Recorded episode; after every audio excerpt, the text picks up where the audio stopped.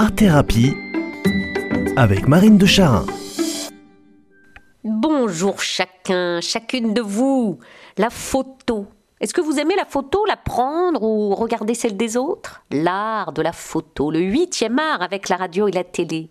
Incroyable invention optique, chimique, technique, électrique, mécanique qui permet de garder dans le temps une représentation graphique de moments choisis, de paysages contemplés, d'objets mis en valeur, de personnes aimées, de profils, de caractères, de sourires à fossettes ou même pourquoi pas de mâchoires édentées. Et oui, tout est possible.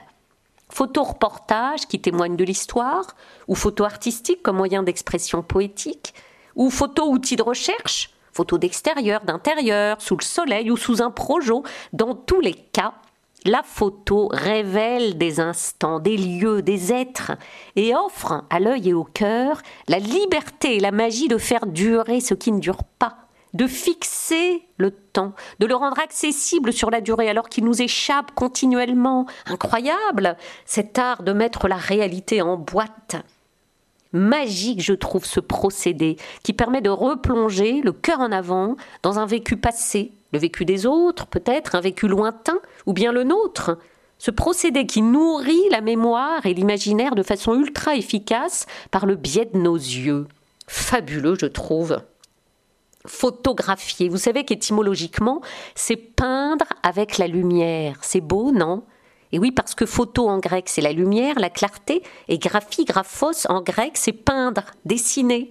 Alors, photographier, c'est peindre avec la lumière.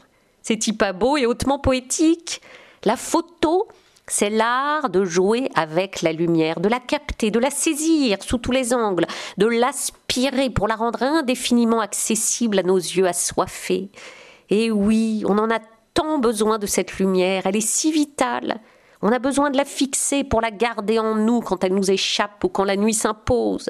On a besoin de la faire entrer dans nos intérieurs et dans nos cœurs pour qu'elle y reste, qu'elle diffuse en nous sa chaleur, qu'elle nous éclaire la lanterne, le corps de pied en cap, parce que la lumière, tout simplement, c'est synonyme de vie.